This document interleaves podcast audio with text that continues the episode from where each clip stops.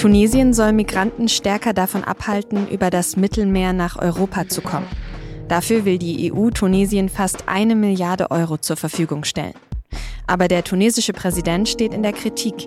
Seine Behörden setzen wohl Flüchtlinge, die sie abfangen, ohne Wasser und ohne Nahrung wieder an den Landesgrenzen aus. Wie passt das zusammen?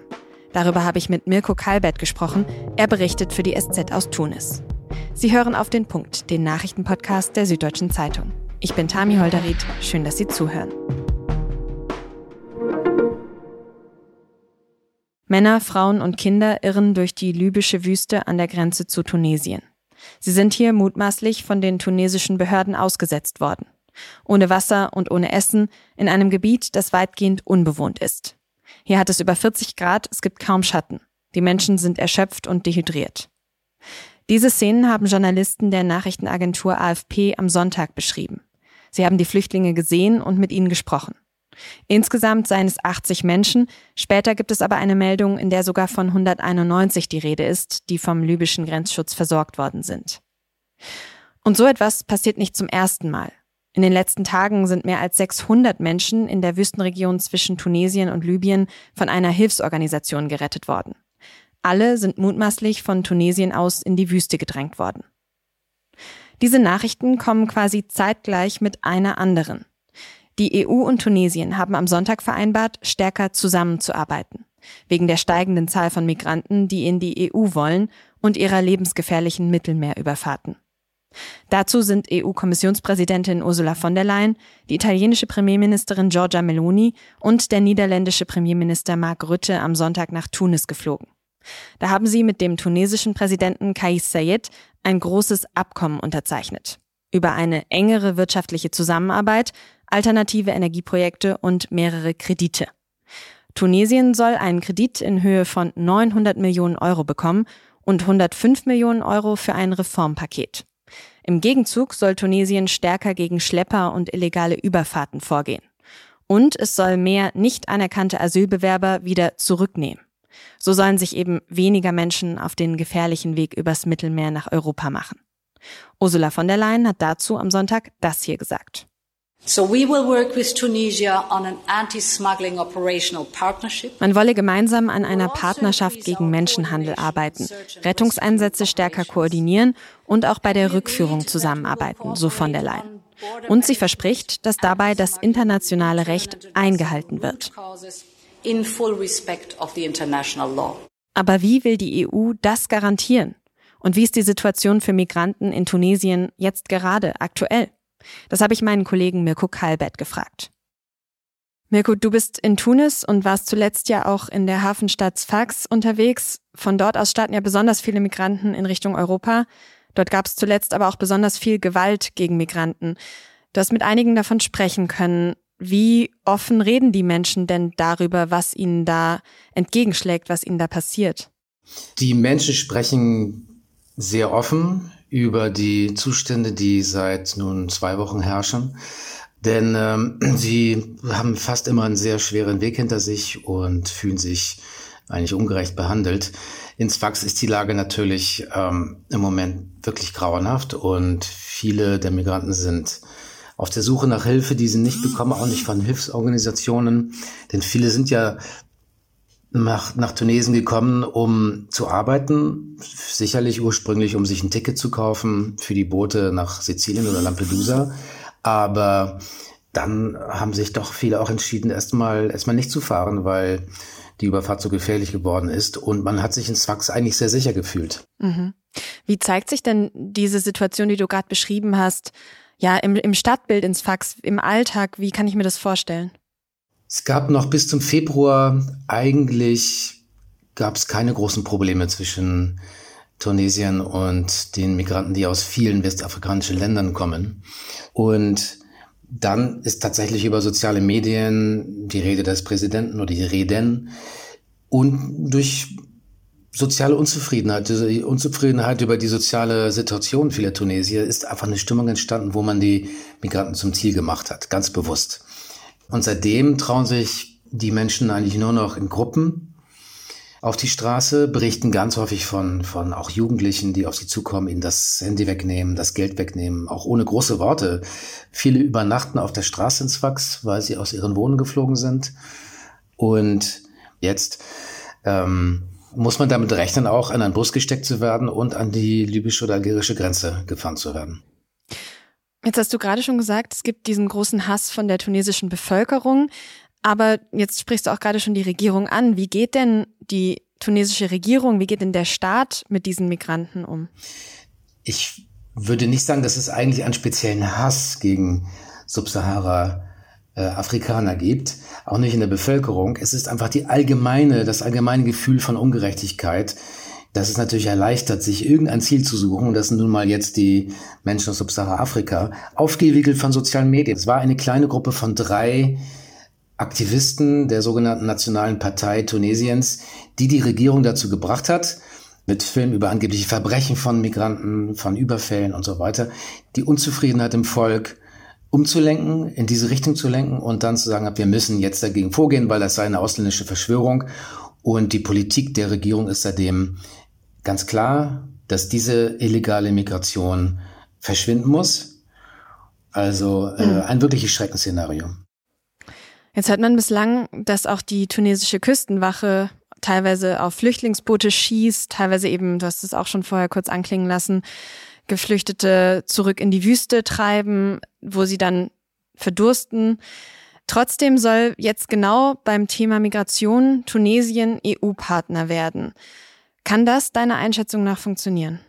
Das könnte besser funktionieren als in anderen Ländern der Region, die viel weniger Staatlichkeit haben und die viel weniger ich sag's mal, funktionierende Institutionen haben. Ich glaube, die EU holt jetzt das nach, was man gleich hätte nach 2011 machen müssen, nämlich eine enge Partnerschaft mit den Institutionen zu beginnen. Das heißt aber auch, und das ist nicht in diesem Pakt bis jetzt inkludiert, das heißt aber auch, dass man eben an die Reform der Institution geht. Das heißt, die Polizeigewalt einnimmt, dass man äh, mit Tunesien zusammen sich anschaut, wie die Situation der Migranten ist. Und hier ist wirklich die Detailarbeit wichtig und ist nicht der allgemeine Vertrag wichtig.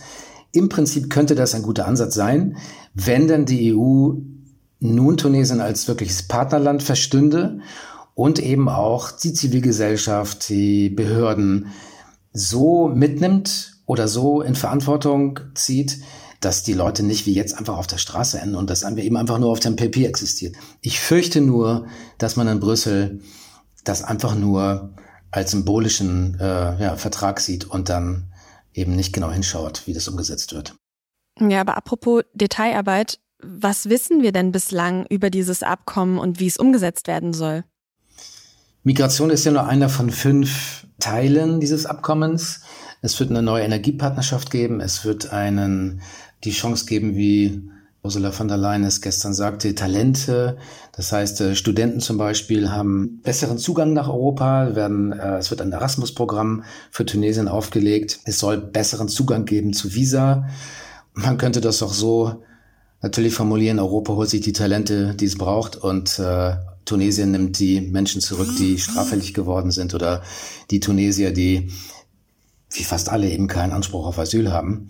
Und dann gibt es noch ein generelles Wirtschaftsreformprogramm und ich glaube, das könnte sehr wichtig sein, denn durch das Schaffen von Arbeitsplätzen, unter anderem für Migranten, die ja weiterhin nach Tunesien kommen, könnte man doch Anreize schaffen, dass mehr Menschen ihre Zukunft in ihrer Heimat sehen. Und ich glaube, die EU möchte jetzt ein gesamtheitliches Paket auflegen und letztendlich damit das Ziel zu erreichen, dass niemand mehr aus Tunesien äh, abfährt, ich glaube, dass mit einer kurzen Stippvisite in Tunis und wenig Kommunikation, auch nach Tunesien übrigens, wird man, wird das nicht ausreichen. Also man müsste schon dieses Paket größer machen und den Tunesien erklären, dass sie jetzt eben Partner Europas sind und dass sie nicht mit diesem autokratischen System und den, und den ungerechten Lebensumständen alleingelassen werden. Nur dann werden sie nicht versuchen, nach Europa zu kommen.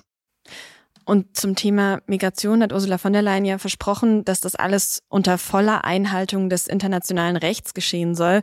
Wenn man sich jetzt aber mal die aktuellen Umstände und die aktuelle Situation in Tunesien an Tunesiens Grenzen anschaut, kann die EU das überhaupt garantieren? Es ist erstaunlich, dass äh, dieser allgemeine Satz fiel bei der Unterzeichnung, aber letztendlich doch niemand des äh, Team Europe, wie es sich ja nennt, doch konkret die Menschen, die jetzt an der Grenze zu Libyen und zu Algerien ausgesetzt wurden, dass die gar nicht erwähnt wurden. Und Europa könnte auf jeden Fall jetzt mit ein paar Telefonaten und mit ein bisschen Geld zumindest die Situation beenden, glaube ich. Und ein Programm auflegen, in dem eben dieses zukünftige Rückkehrerprogramm und die Ankunft der Menschen, die sich aus Libyen retten, die durch die Sahara kommen werden in Zukunft, indem man das einfach in einer Form macht, mit der dann die tunesischen Behörden zufrieden sind, aber auch eben Europa, die seine Moral nicht völlig über Bord wirft. Das mhm. ist auf jeden Fall möglich, bloß dazu muss man gewillt sein und davon ist im Abkommen bis jetzt eben einfach nur ein Satz zu lesen. Das ist ein bisschen wenig. Möglichkeiten siehst du also, aber an der Umsetzung hapert es aktuell wohl noch. Vielen Dank trotzdem für deine Einschätzung und Einblicke, Mirko. Danke dir. Seit Ende Mai schon stehen Vorwürfe gegen den Rammstein-Frontmann Till Lindemann im Raum. Frauen sollen gezielt für Sex mit ihm rekrutiert worden sein. In einzelnen Fällen seien sexuelle Handlungen auch nicht ausdrücklich einvernehmlich abgelaufen. Darüber hat die Süddeutsche Zeitung schon Anfang Juni berichtet. Seit einigen Wochen ermittelt auch die Staatsanwaltschaft Berlin. Und jetzt schildern zwei weitere Frauen im Gespräch mit NDR und Süddeutscher Zeitung mutmaßliche sexuelle Übergriffe. Dabei geht es allerdings nicht um Lindemann, sondern um den Keyboarder der Band, Christian Lorenz genannt Flake. Recherchen der SZ weisen außerdem darauf hin, dass das sogenannte System Rammstein schon länger existiert hat und umfassender war als bisher angenommen. Die gesamte Recherche meiner Kolleginnen und Kollegen verlinke ich Ihnen in den Show Notes. Seit letztem Sommer gilt zwischen Russland und der Ukraine das sogenannte Getreideabkommen. Das ermöglicht der Ukraine, Getreide über das Schwarze Meer zu exportieren. Jetzt hat Russland das Abkommen aber erstmal gestoppt. Denn Russland fordert selbst leichtere Exporte und weniger Sanktionen für eigenes Getreide und Dünge und Lebensmittel. Ein Kreml-Sprecher hat dabei betont, dass der Stopp des Abkommens nichts mit dem Angriff auf die Krimbrücke am Montagmorgen zu tun habe. Dabei waren zwei Menschen getötet worden. Die Regierung in Moskau beschuldigt die Ukraine, die Brücke teilweise zerstört zu haben. Das ukrainische Militär wiederum hat mitgeteilt, der Vorfall könnte eine Provokation Russlands sein.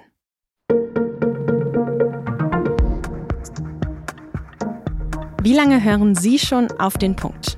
Unseren Podcast gibt es jetzt nämlich schon genau fünf Jahre. Ja, richtig gehört, ich habe mich auch ziemlich alt gefühlt. In unserer allerersten Folge vom 16. Juli 2018, da ging es um den russischen Präsidenten Putin, der damals bei einem historischen Gipfel den damaligen US-Präsidenten Donald Trump getroffen hat. Das war auch kurz nach der Fußball-WM in Russland. Das Fazit der Folge damals, Putin ist außenpolitisch genau da, wo er hin möchte.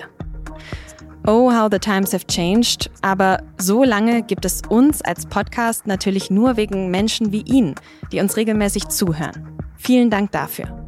Und Sie wissen ja, wir freuen uns immer über Ihr Feedback und Fragen und Kritik.